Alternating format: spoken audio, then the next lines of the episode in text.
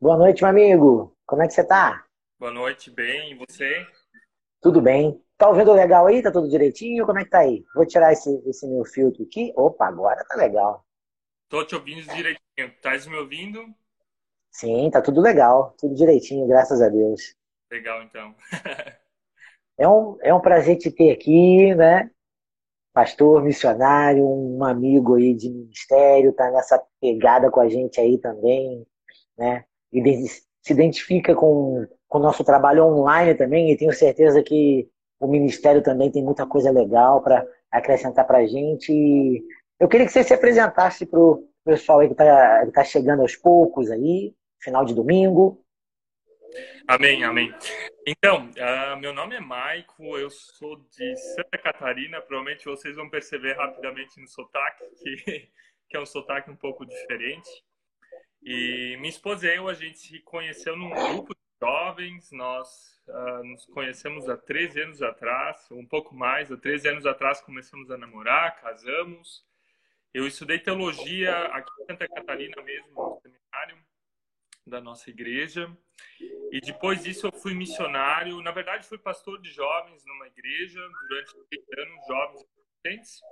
E de lá nós recebemos o convite para sermos missionários na Alemanha. Então, estamos seis anos agora como missionários na Alemanha, no interior da Alemanha, uma cidadezinha bem pequena de 6 mil habitantes. A cidade se chama Ilshofen, meio difícil de entender. E, e lá também começamos com, com, com vídeos na época da pandemia, quer dizer, no lockdown, alemão mesmo. Então, várias pessoas do Brasil escreveram para nós: ah, por que vocês não fazem algumas coisas em português? Os nossos conhecidos daqui, principalmente na área de relacionamentos. Isso nos inspirou, a Suzy, minha esposa e eu. Uh, começamos o canal Você e Eu, onde a gente conta um pouco da nossa história, mas também procura ajudar jovens solteiros, jovens casados com dicas de relacionamento, mas também espiritualidade, relacionamento com Deus. E é isso. A Suzy é minha esposa, ela tá dormindo agora, nós temos dois filhos, ela tá grávida do terceiro. Ela manda um abraço para vocês, mas hoje só sou eu que estou aí conosco. que legal, que legal. Ah, Michael, Vou te chamar de Michael, né? Que a gente já conversa. E você disse que eu podia te chamar de Michael, mas o Michael também é pastor, é missionário, é. Né?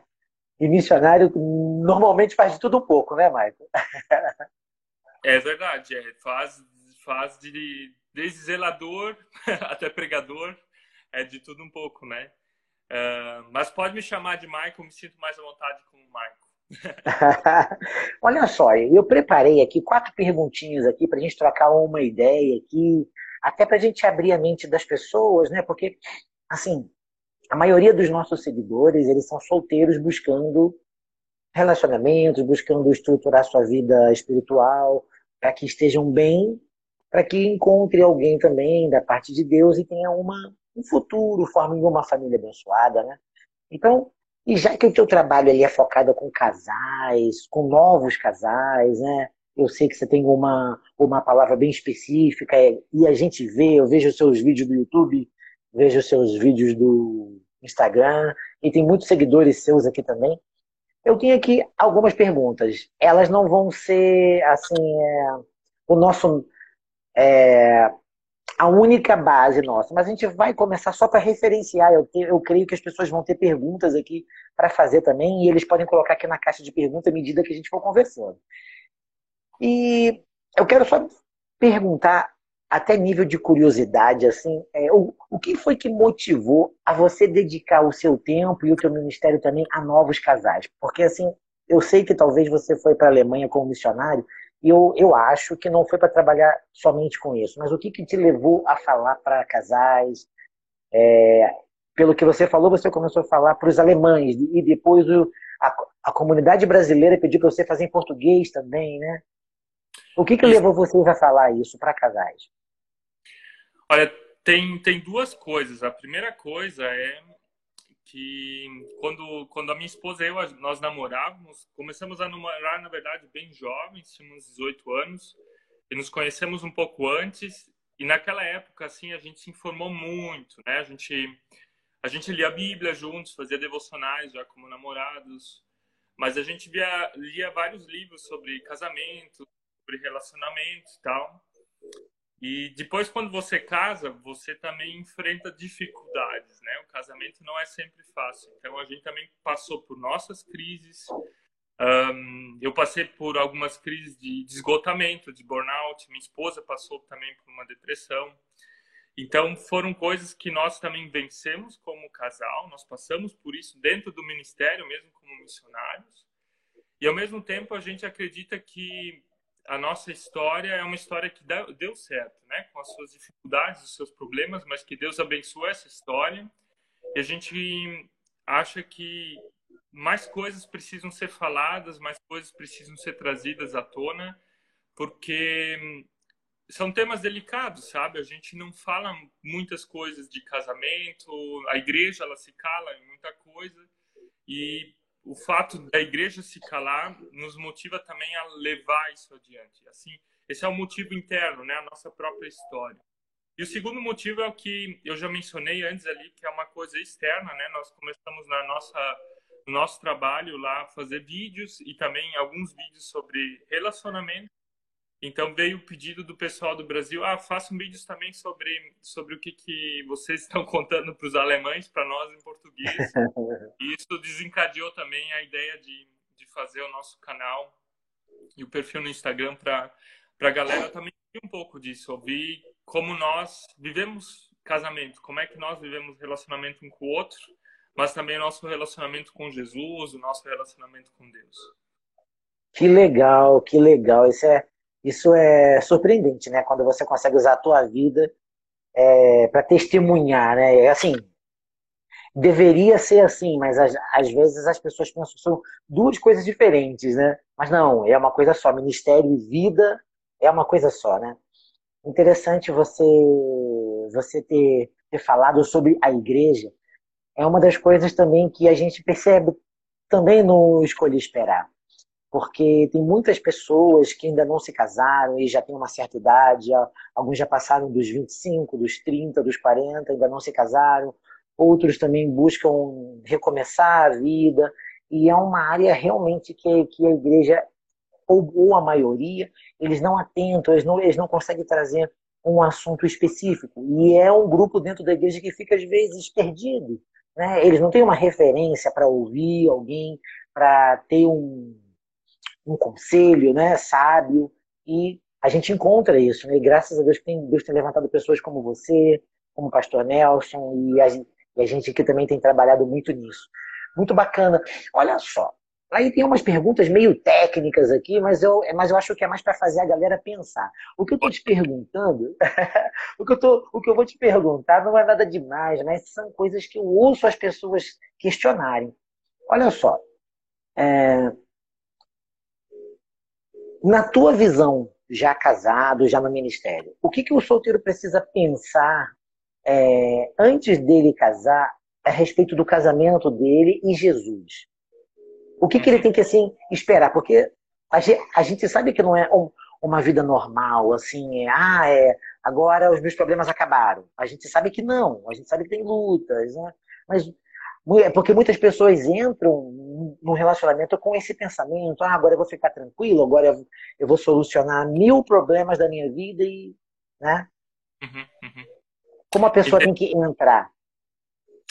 Um, eu vou repetir ainda com minhas palavras: a ideia é se eu casar e também ir para o ministério, o que, que muda, na verdade, né? Muda Isso. A questão do solteiro e a questão do casamento. Eu acho que muda muita coisa, porque são mudanças bem grandes. Agora eu vou falar primeiro do solteiro, quando ele casa, ou quando ele acha uma pessoa. Às vezes a gente acredita que é a outra pessoa que vai nos fazer feliz. Né? Eu achei o meu príncipe, a minha princesa, aquela pessoa pelo qual o meu coração bate mais forte, onde eu vejo coraçãozinhos por tudo que é canto.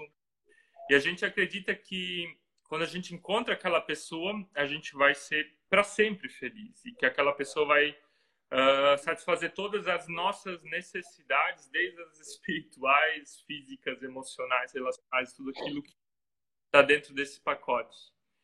E a realidade é outra, sabe? uma das coisas que, que é importante falar nisso é que a paixão é uma coisa química e a paixão é uma coisa que passa. Ela dura no máximo até três anos, uma média de dois anos. E quando a paixão passa, você começa a encarar a outra pessoa diferente, com um olhar mais racional, não tão emocional. Ou seja, o casamento, ou você se juntar num casamento, numa aliança com outra pessoa, ela também te traz em algum momento a racionalidade, né? Não só aquela aquela coisa romântica que você acha que vai resolver todos os problemas. E ali então é necessário vir o amor. O amor é uma decisão, né? Jesus disse uh, na cruz mesmo, meu Deus, meu Deus, por que que tu me abandonaste? Um, ali ele não tem um sentimento pela humanidade, diz, meu, como eu humanidade, mas ele diz que seja feita a tua vontade. E quando ele diz que seja feita a tua vontade, é decisão de amor que prevalece. Isso precisa então para um casamento. Ou seja, primeira coisa, não espere que a outra pessoa, então, ela satisfaça tudo aquilo que você, na verdade, projeta sobre ela. Mas seja você aquela pessoa, né, que faça isso. É nós que precisamos, ou eu que preciso amar. É eu que preciso decidir amar. É eu que estou na função de fazer a outra pessoa feliz. É isso que é o amor bíblico, o amor que está na Bíblia, o amor que satisfaz uh, a outra pessoa e não espera ser satisfeito. Essa eu acho que é a primeira grande sacada que muitas pessoas, desde casais jovens namorando, mas também pessoas que estão há mais tempo nessa procura, um, numa ilusão. Elas acham que é um mar de rosas, mas não é um mar de rosas nesse sentido. Claro que tem muita coisa boa. Eu estou feliz casado feliz. Mas, é, a outra pessoa, ela, ela, ela é objeto de amor, né? E não a pessoa. Cara, que tremendo. Me satisfazer, satisfazer. E o ministério também é a mesma coisa. Às vezes a gente acredita ah, como como casal é tudo lindo, romântico, maravilhoso, servir a Deus é uma coisa linda e é, ela é uma coisa boa. Mas servir a Deus tem seus desafios e tem muitas coisas difíceis. E eu já passei por várias crises, né? E nessas crises, eu acredito que Deus ele quer falar conosco, fortalece nosso relacionamento e me leva à maturidade, a amadurecer coisas, a amadurecer emocionalmente, a amadurecer espiritualmente. E então é quase a mesma coisa, assim, quando você projeta um casamento ou projeta um ministério, é quase às vezes aquela coisa ilusória, assim, um pouco romântica, mas quando você então está dentro daquela função ou dentro desse relacionamento, você começa a ver as coisas também com o lado racional, né?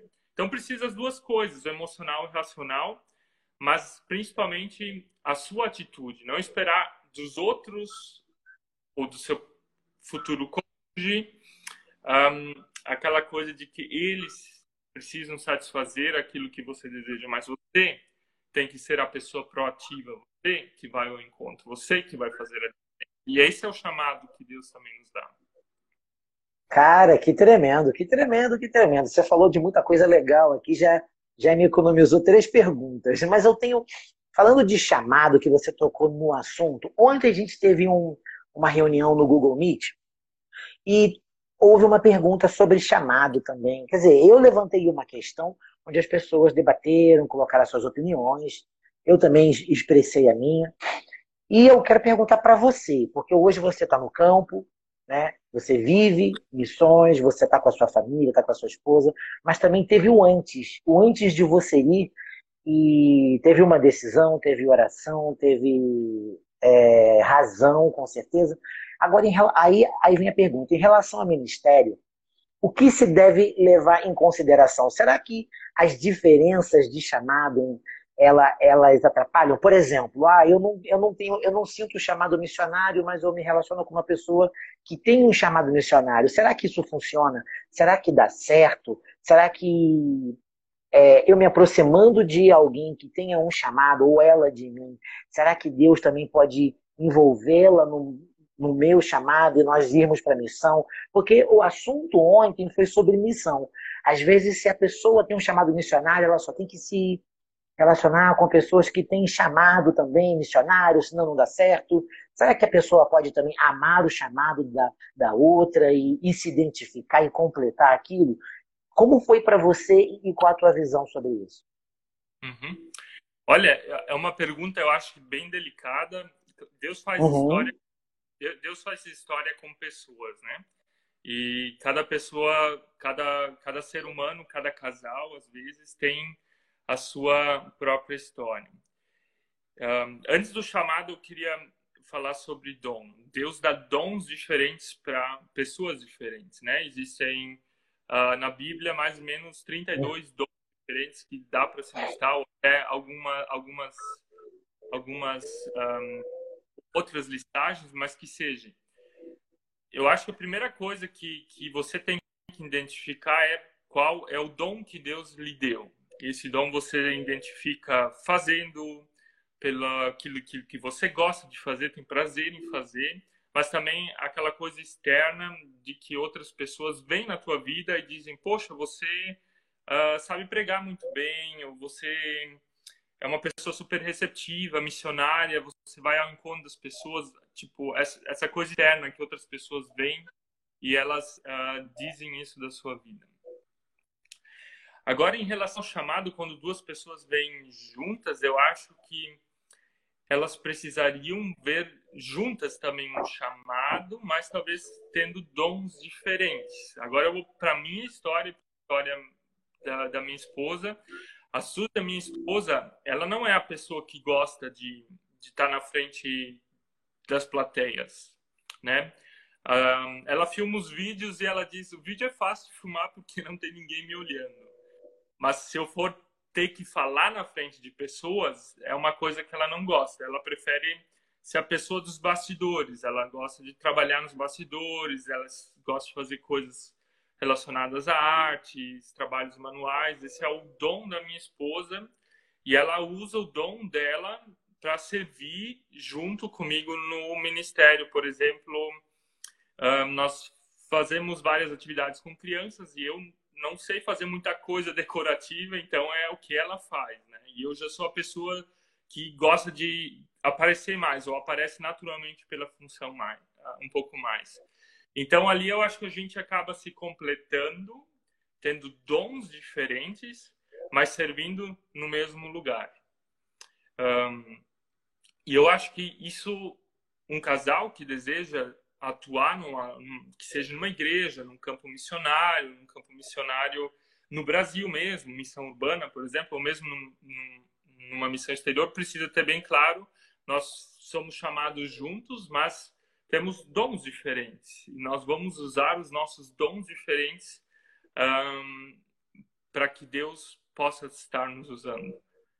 Naturalmente, acredito também que, que esse chamado, às vezes, ele tem que estar de, também dentro do coração dos dois e também precisa ser.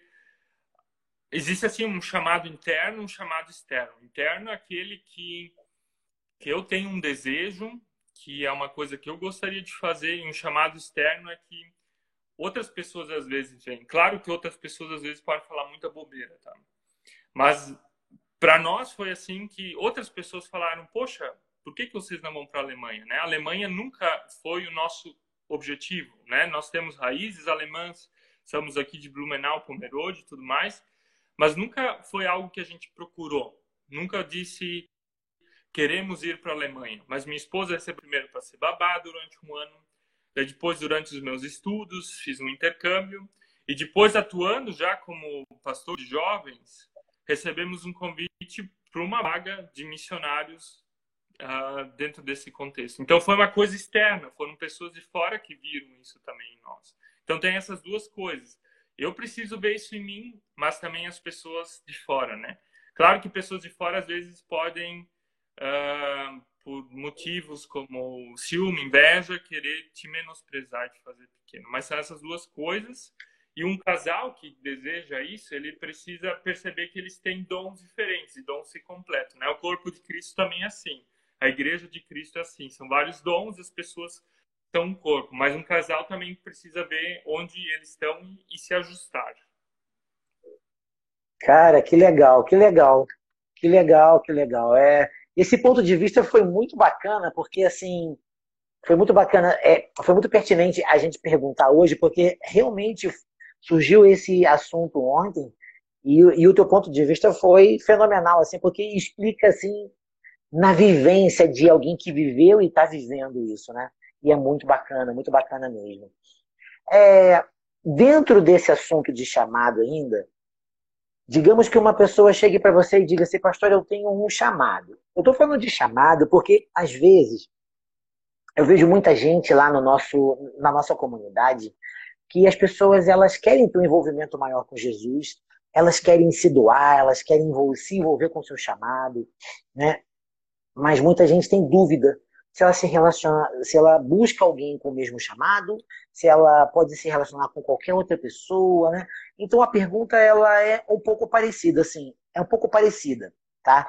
Mas é um passo antes do casamento e um, um passo antes da escolha. Seria assim, o que, que a pessoa precisa decidir em relação a quem vai andar com ela? Será que ela tem que pesar assim, ah, ela tem que ser uma pessoa de Deus, ela precisa ter um chamado, ela precisa. O que que, o que, que a pessoa, quando solteira, tem que pensar em quem vai viver com ela. Não só em chamado, mas ela tem que pensar também que ela vai conviver com essa pessoa todos os dias, né?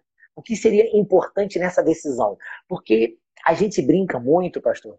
Assim, brinca não, é, a gente coloca assim que a gente faz uma lista, a gente cria uma lista mental de, de caráter, de qualidades, de personalidade, de atitudes de uma pessoa ideal, tentando mentalizar aquilo que você deseja.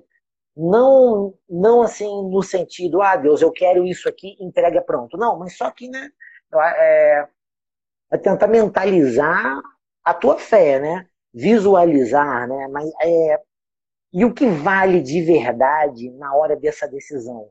Na tua visão, o que, que é importante que não pode faltar? Porque se faltar, porque pode ter. Né? Porque quantas pessoas que a gente vê que casa, que depois de dois, três anos, quatro anos, elas, elas desanimam, é como você falou, a paixão acaba e elas não decidem ficar porque não, não decidiram amar, né? O que, que vale anotar de verdade e seguir a risca antes de dar esse passo? Uhum. É, eu acho que você precisa ter alguns critérios, alguns princípios. Primeiro, pensando na pessoa com a qual você deseja namorar, casar e ter uma vida a dois. E alguns desses critérios são, para mim, por exemplo, o critério fundamental é o que Paulo fala do julgo desigual, né? Ele fala que um boi e um cavalo não podem puxar a mesma carroça porque são de naturezas diferentes. Ou o que, que tem a ver a luz e a escuridão, o diabo e Deus? Uh, no sentido de que a pessoa que você procura, ela precisa ter os mesmos valores do reino de Deus, né? Ela precisa ter os valores uh, que a gente diria valores cristãos que são são a base de um relacionamento. E se ambos não têm esses mesmos valores, uh, dificulta um monte a questão de um relacionamento dar certo. Então, a primeira coisa é que vocês tenham os mesmos valores. O que, que são esses valores? Que a pessoa crê em Jesus Cristo, como você crê em Jesus Cristo, que é a pergunta da fé, seja a pergunta primeiro que esteja clara. Se essa pergunta não está clara, as outras coisas elas também vão desandar. Então esse é um dos valores fundamentais, na minha opinião, de que um casal precisa ter. Isso tem que estar no mesmo patamar. A gente está falando, claro, de igreja espera que todo mundo tenha essa fé, mas às vezes você está se relacionando com alguém e daí percebe poxa, essa pessoa ela não não chegou lá ainda assim como não entendeu o evangelho assim como eu entendi. Esse é um dos pontos. Um dos outros pontos, sem falar ainda de ir direto um casal que deseja para o ministério, mas de namoro. Um dos outros pontos que eu acredito que seja importante é que você conheça a história dessa pessoa. Claro que a gente acredita que Jesus nos perdoa e ele nos dá um presente, um futuro e a gente não fica preso no passado e no pecado. Mas de você conhecer a história, o histórico da pessoa, ela já namorou outras pessoas, uh, como é que foram esses namoros, ela, como é que ela lida com os pais dela, como é que, se você é homem, por exemplo, preste atenção nela, como ela lida com o pai dela, se ela teve um pai, se é uma pessoa que odeia o pai dela, provavelmente ela vai ser alguém que vai ter dificuldade contigo como homem. E você, mulher, a mesma coisa. Verdade. O cara que você almeja, ele tem problemas com a mãe dele, provavelmente vai ter problemas com você, porque ele simplesmente vai transferir o problema da figura feminina. É uma questão mais psicológica, não tanto espiritual. Esse também é um critério que eu acredito ser super importante então, pesquise o histórico dela, pesquise o que, que ela já viveu. E é claro que se a pessoa ela reconhece que viveu num, num, em coisas erradas, um, existe o perdão, sabe? Quando a Suzy e eu a gente se conheceu, a gente dedicou muito tempo, mas muito tempo mesmo para conversar, para se olhar a fundo, sabe? Eu falei de, de traumas da minha infância, eu falei de coisas que eu passei que não foram legais. Ela falou de coisas que ela passou e que não foram legais. E a gente ficou pelo menos uns três anos assim conversando e se conhecendo sem nenhuma espécie de contato físico. A gente nem namorava, eram amigos assim, mas nós nos gostávamos, eram meio adolescentes ainda. Mas nós nos aproximamos e, e tentamos olhar assim para dentro da alma, né? A gente não é Deus para olhar dentro da alma, mas de, de, de dar uma olhadinha assim para dentro. Então, para mim são esses os fatores, assim, os, os, familiares, os emocionais, e você olhar um pouco o histórico e o espiritual que que seria o jugo desigual. E agora, se você então essas coisas estão claras e se para você está claro que você deseja ser missionário num campo missionário e a outra pessoa diz não consigo ver isso de forma nenhuma, claro, você pode orar por isso, para que Deus mude isso no coração da outra pessoa, mas eu acredito que em algum momento a engrenagem ela não vai não vai funcionar como deveria funcionar. Eu acho que um, isso a outra pessoa pelo menos ela vai ter que aceitar isso e vai e, e por exemplo no campo missionário é uma grande mudança, né? a gente mudou de país e a gente percebe que é uma grande mudança. E ela muda a nossa pessoa, né? A gente está agora de férias aqui no Brasil e percebe como é tudo diferente, como a gente pensa diferente, né? E como a gente tem gostos diferentes já em relação a muita coisa na casa dos meus pais, né? Eu estou agora na casa dos meus pais, nós estamos na nossa casa, um, que as coisas mudam. Então, precisa estar claro para um casal que deseja se juntar, casar, né? Um, e ir para um campo missionário de que os dois querem isso. Senão, em algum momento essa decisão ela vai vai gerar um, uma separa, uma separação, vai gerar um, alguma coisa que não vai unir vocês dois. Cara, que legal. Tem, um, tem uma pergunta aqui que é para você. Eu vou deixar você responder. Como ser missionário atuando no campo com dois filhos e um filho a caminho? Como vocês lidam com isso? Admiro vocês. Olha, como. Primeiro a gente agradece que as misericórdias de Deus se renovam a cada manhã. Não, mas assim, ó. Antes da gente ter filhos, a gente tinha muito tempo. Tinha muito tempo para dedicar para as outras pessoas e a gente fazia isso também a gente tinha mais tempo para nós como casal, tinha mais tempo para nós pessoalmente também. E com os filhos, as prioridades elas também vão mudando, né? A gente tem muito menos tempo para nós, como casal, muito menos tempo pessoal. E também no ministério, eu percebo que os relacionamentos, o ministério ele vive de, de relacionamentos, né? Ainda mais na Europa, né? Que relacionamentos são bem mais difíceis que aqui no Brasil de você cultivar ele. Que agora, desde que a gente teve filhos, a gente está perdendo um pouco esses relacionamentos. Mas eu acredito que também é uma coisa natural dos filhos, né? A gente procura também com que eles sejam uma coisa importante da nossa vida, levar eles juntos, eles participam conosco nos cultos ou nas atividades com crianças onde é possível dentro da idade deles, mas ao mesmo tempo um, isso muda, muda muita coisa e a gente ainda está nesse processo de, de, mudança.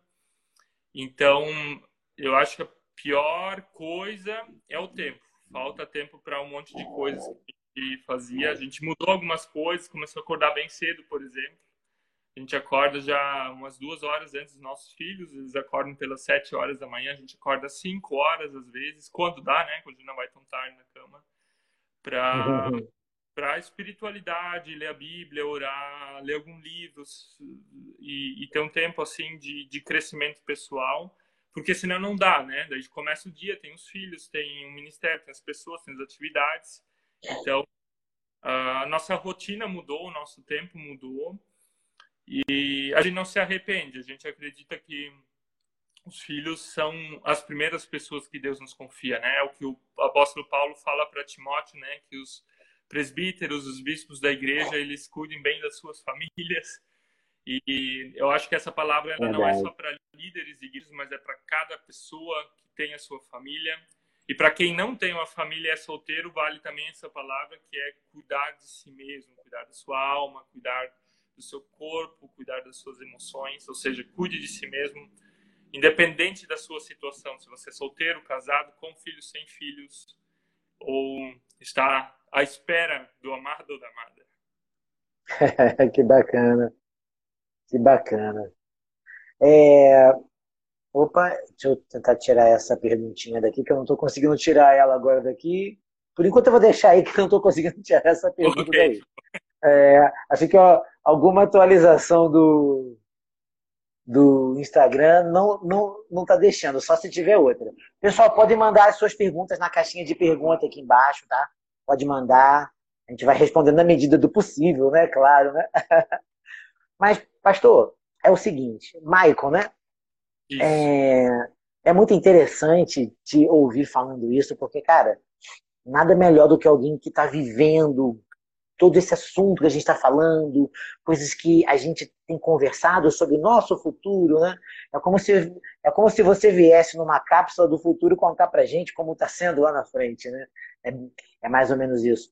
E agora vem uma, uma outra pergunta, assim, que eu estou te fazendo perguntas baseadas em, muitas outras perguntas que eu, que eu vejo, dúvidas que pessoas têm, é, que é sobre, sobre o relacionamento futuro, sobre o casamento, sobre uma vida junto e um, e um casamento cristão. É, quando eu, eu imagino a dificuldade de vocês assim por ter trocado de cultura e, não foi só uma, uma cultura. As pessoas quando pensam cultura, elas imaginam que seja só o visual, o jeito de andar, de vestir. Não, é a comida, o, o, o tratamento, como você falou, os europeus são mais frios, eles não são sentimentais, eles não expressam muito a emoção para estranhos, né? E como lidar com uma crise num, num relacionamento é, onde você precisa conversar com uma outra pessoa sem ser a tua companheira?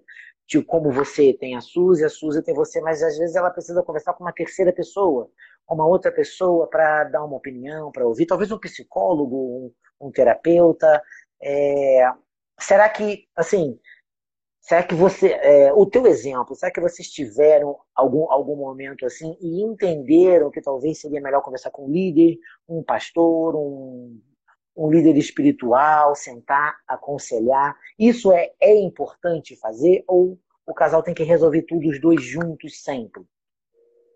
Hum. Olha, eu acho que independente se alguém está num, num campo missionário, num outro país, ou mesmo aqui no Brasil, ou mesmo se não está no ministério dessa forma, ele deveria ter um mentor, uma mentora, alguém externo, um terapeuta, que seja um psicólogo, um outro pastor, uh, que possa te ajudar. Nós tivemos várias vezes na nossa caminhada momentos onde a gente precisou de pessoas externas que nos ajudaram, né? A primeira grande crise que nós tivemos foi uma crise nos primeiros anos de ministério. Foi o primeiro ano logo, assim. Foi uma grande crise que a gente teve. Uh, não, não gostaria de entrar nos detalhes, assim, mas foi uma crise com a igreja. Claro. Uh, foi um momento onde tanto a minha esposa como eu a gente procurou logo uma ajuda externa e isso nos fez muito bem. Isso nos trouxe um equilíbrio, isso nos ajudou a olhar situações difíceis que nós tínhamos para que a gente equilibrasse as coisas. Uma segunda coisa, daí foi na Alemanha mesmo. Tipo, eu trabalhava com jovens aqui, né? é uma realidade, na verdade, uma igreja pequena comparado a muitas igrejas, talvez ali em São Paulo. Mas nós tínhamos ali um grupo de adolescentes bombando. Começamos no primeiro ano com 20. A gente viu o agir de Deus e viu aquele grupo funcionando nos três primeiros anos no Brasil. E daí fomos para a Alemanha, começamos um grupo de adolescentes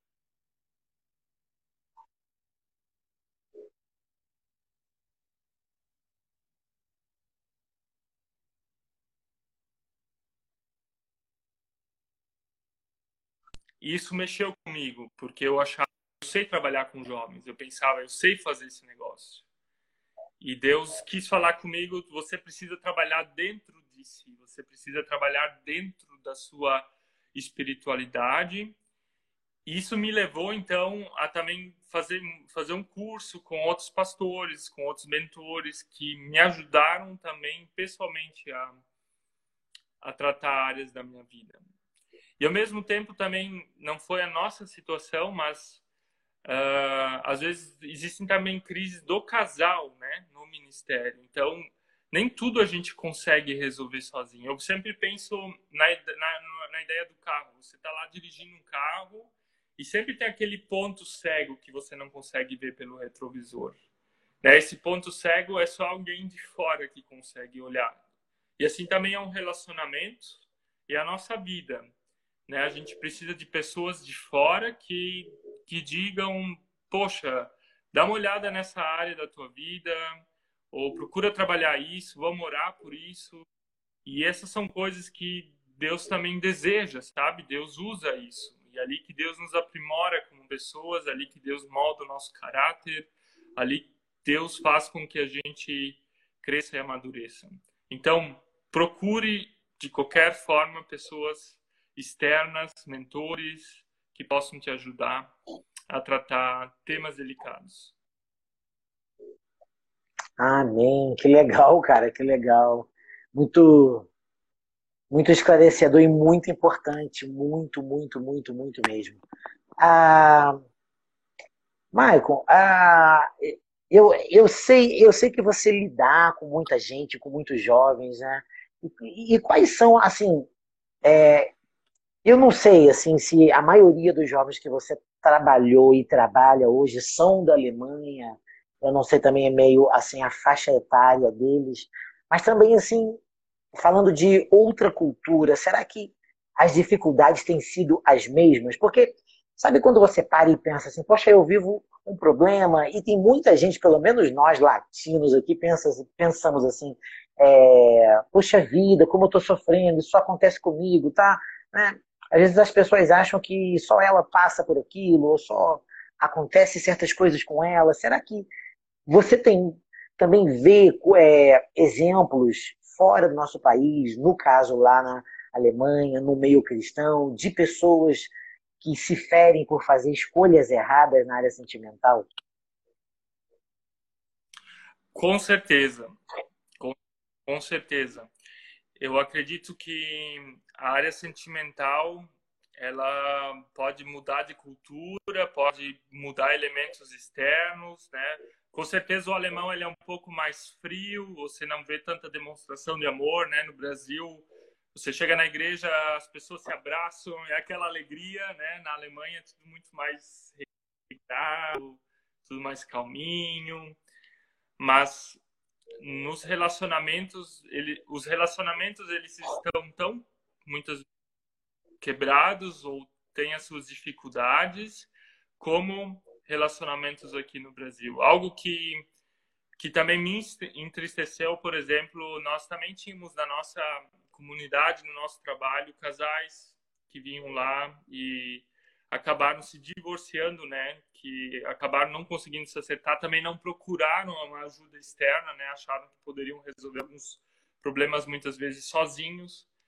Um, tem uma história ali na cidadezinha onde a gente viu, teve um casal que construiu uma baita de uma mansão, um casal jovem, assim, da minha idade, e depois de construírem aquela mansão, eles perderam o objetivo do casamento deles e se separaram e venderam a mansão, né? Assim, são coisas que, que mostram que a Alemanha, por ser um país mais desenvolvido, que as pessoas tenham mais dinheiro, que seja, não significa que o dinheiro traz a felicidade. Ele facilita algumas coisas, mas não faz com que um casal permaneça junto, não faz com que a área sentimental ela esteja resolvida, sabe? Então, as culturas elas mudam, talvez a situação financeira ela muda, mas essas histórias elas também existem ali. E também existem essas histórias de várias decisões erradas, né? Meninas que engravidaram porque não se cuidaram, porque um, entenderam o sexo de uma forma diferente, como a gente, como eu acredito, por exemplo, né? Eu sou da opinião também como como vocês fazem no escolhi esperar da gente a Suzy eu a gente esperou até o nosso casamento com a questão do sexo. Então várias decisões erradas ela, elas são vistas lá como aqui. Eu diria exatamente da mesma forma. Cultura diferente mas os problemas são os mesmos porque são pessoas. E onde existem pessoas é. existe pecado né?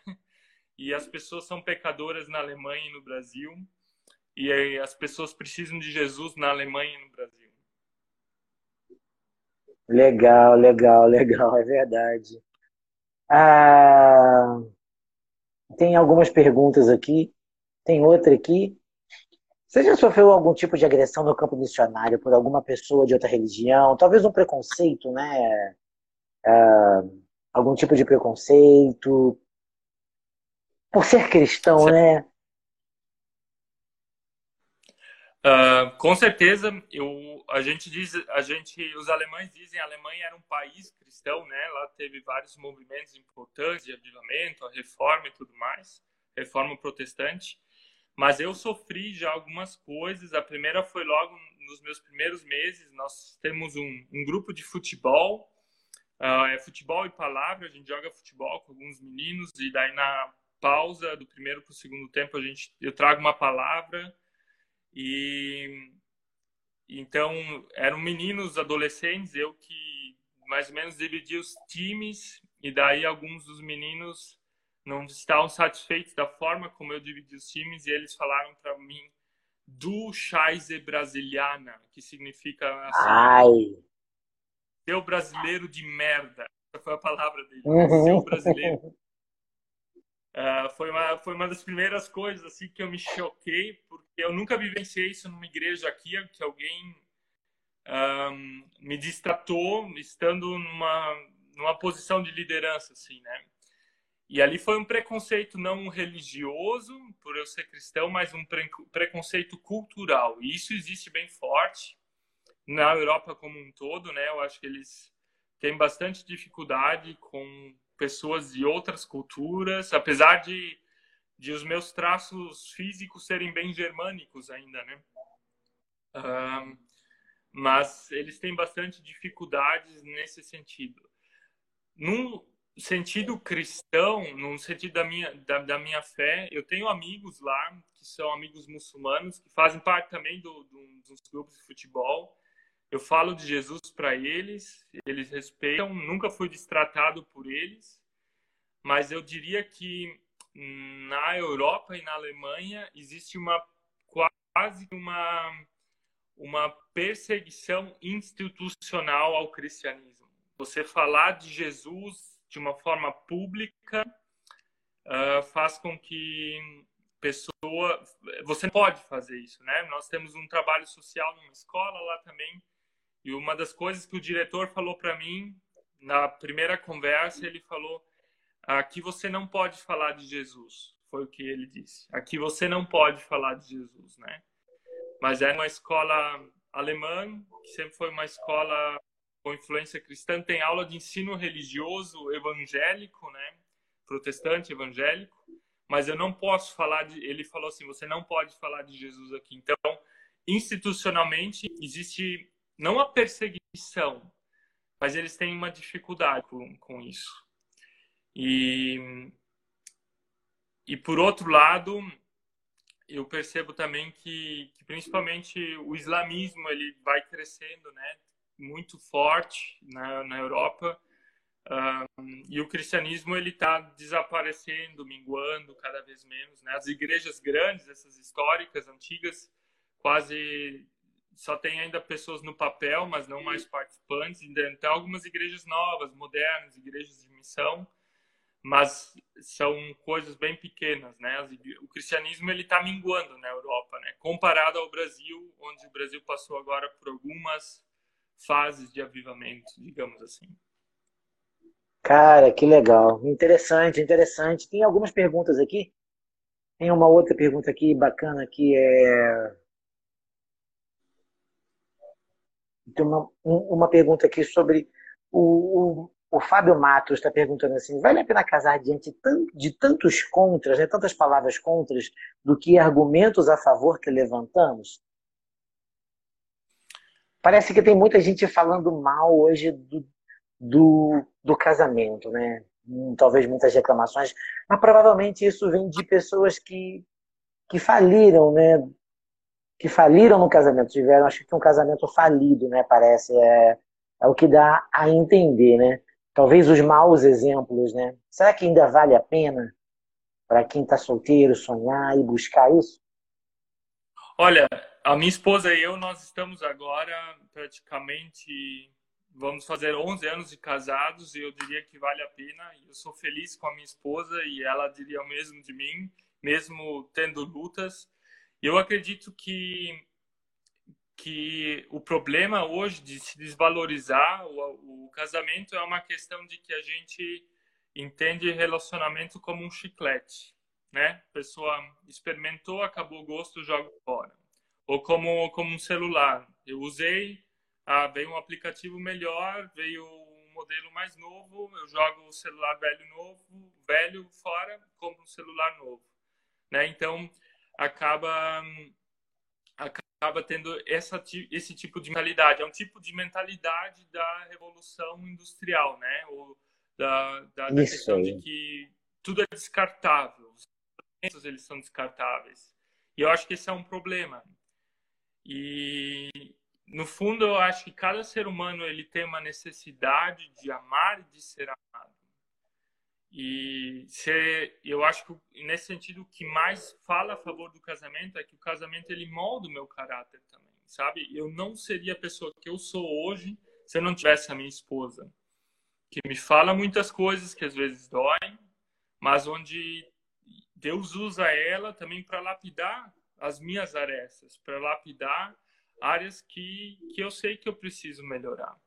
Na minha opinião, tem mais pontos a favor do casamento do que contra, porque eu não vejo que as pessoas que casam mais vezes ou que não casam, mas trocam mais vezes de relacionamentos, elas são mais felizes, né? Eu conheço algumas pessoas, eh, eu não acredito que a família Patchwork é melhor do que do que qualquer outra coisa.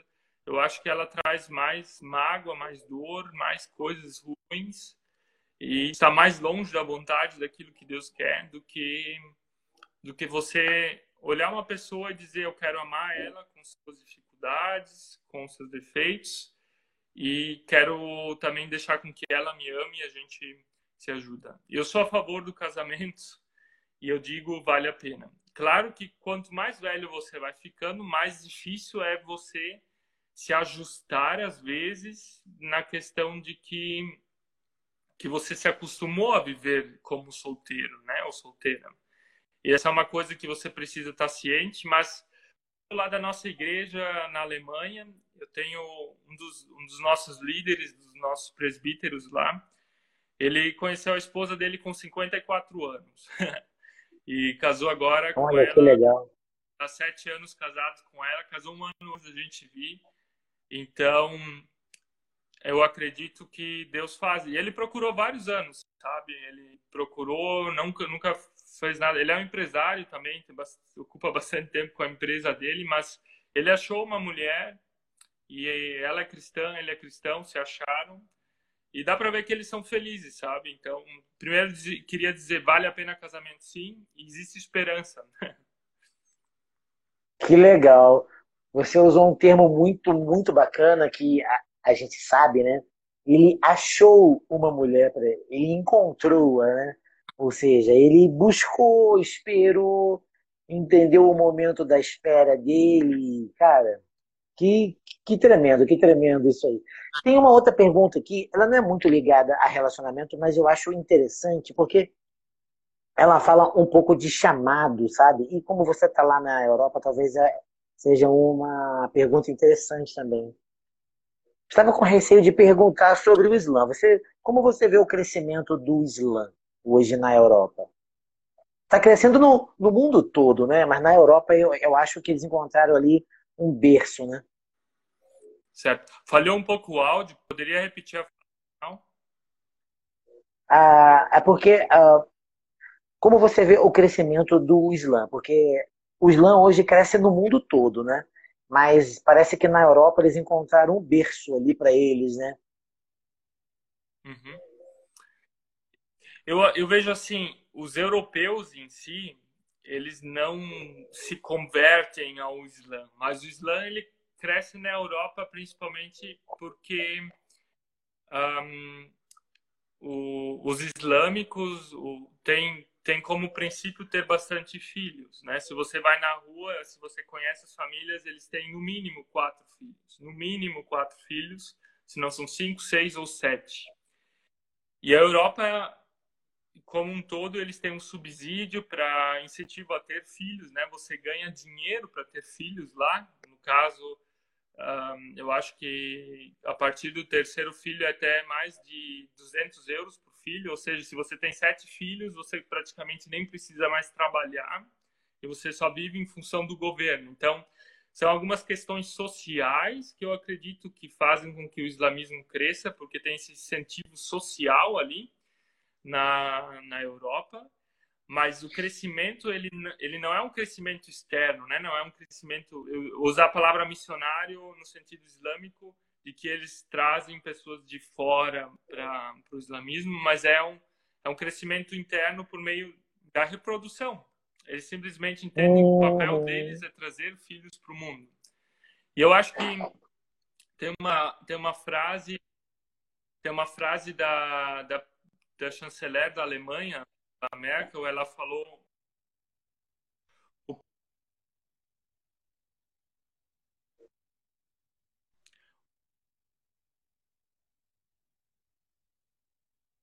são cristãos e menos. Então, Michael, parece sentido, que parece que falhou. Parece que deu uma travada quando você falou da palavra da chanceler. Ah, bom, aqui para mim, assim. para mim ainda está travado aqui. Você pode repetir sobre a palavra da chanceler que travou tudo? Agora voltou. Ok. A, a, a Angela Merkel, a chanceler, ela foi, foi questionada sobre o crescimento do islamismo na Alemanha. A Angela é filha de pastor luterano, né? O pai dela era pastor.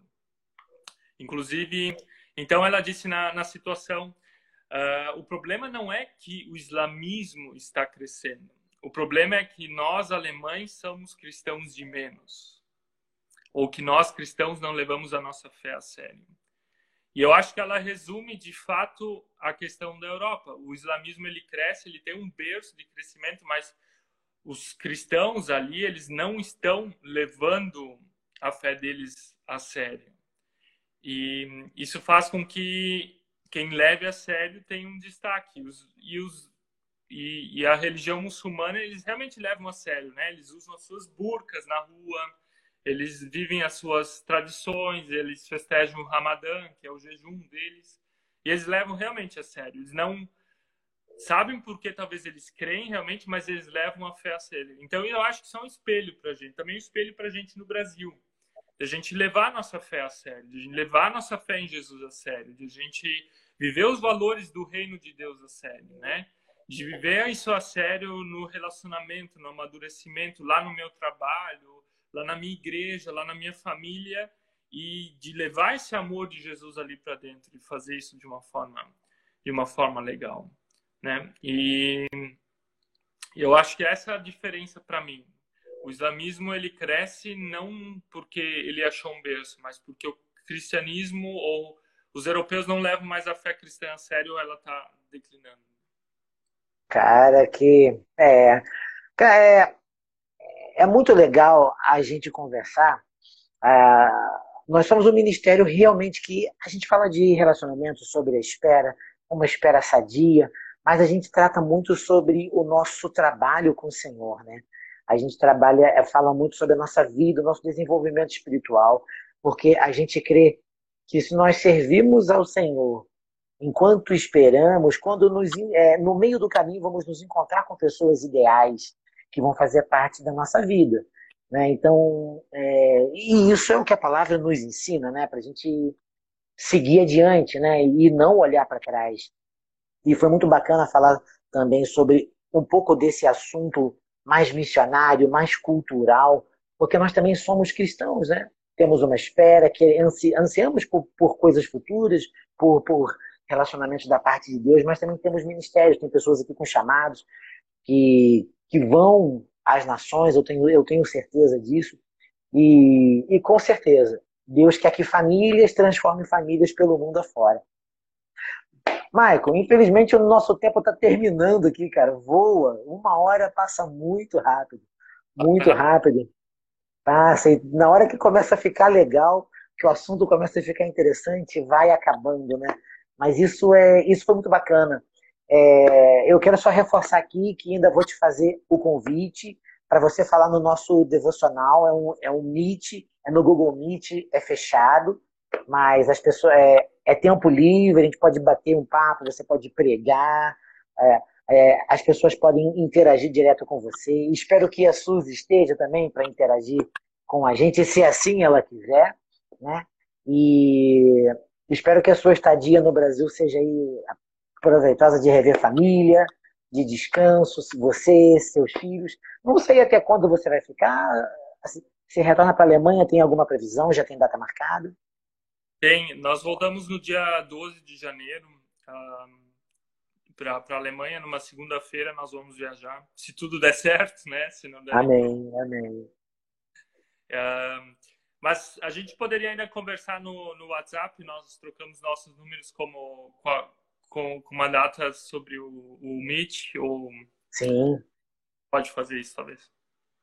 Ótimo, ótimo, com certeza. A gente vai se falando, então, porque infelizmente o Instagram só te avisa que está acabando quando falta 10 segundos.